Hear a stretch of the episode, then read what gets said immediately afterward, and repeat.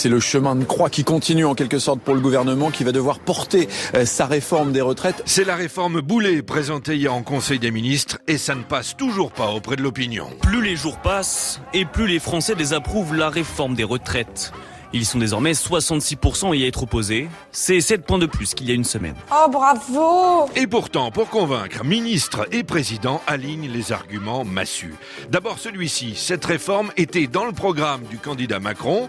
Il a été élu pour ça. Le président de la République, lorsqu'il a fait campagne, a, dit qu'il allait réformer le système de retraite. Ce n'est pas une réforme qui euh, prend les, les Français en traite. qui est une réforme qui a donc été démocratiquement présentée, validée. Bon, c'est juste dommage que le Macron de 2023 contredise le Macron de 2022. Je sais aussi que nombre de nos compatriotes ont voté ce jour pour moi, non pour soutenir les idées que je porte, mais pour faire barrage à celles de l'extrême droite. Alors, pour convaincre, il y a aussi cette promesse, celle d'amélioration. Moi, je souhaite que le gouvernement, avec euh, les parlementaires, puisse travailler le texte et l'aménager. Le gouvernement se dit prêt à enrichir la réforme avec l'apport de tous. La réforme peut être améliorée, mais mais on a un peu de mal à voir quels aménagements. Pas question, en effet, de revenir sur le report à 64 ans. Ça mettrait en jeu l'équilibre financier, c'est ce qu'a dit il y a quelques instants Olivier Dussopt. Oh non, encore raté décidément, c'est pas de chance. Chaque fois qu'il y a une bonne idée pour convaincre les Français que la réforme est excellente, l'argument tombe à l'eau. Caramba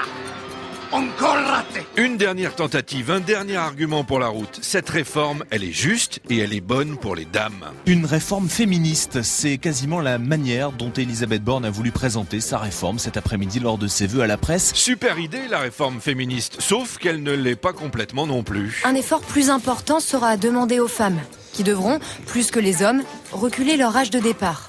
Les femmes devraient travailler 7 mois de plus en moyenne, contre 5 mois pour les hommes. Adieu ma belle, et ne crains rien, je vais protéger ta retraite. À Louz, il est bientôt 7 heures. Travailler plus pour gagner plus, pour crever plus. Il ferait mieux de réfléchir plus pour se taire plus.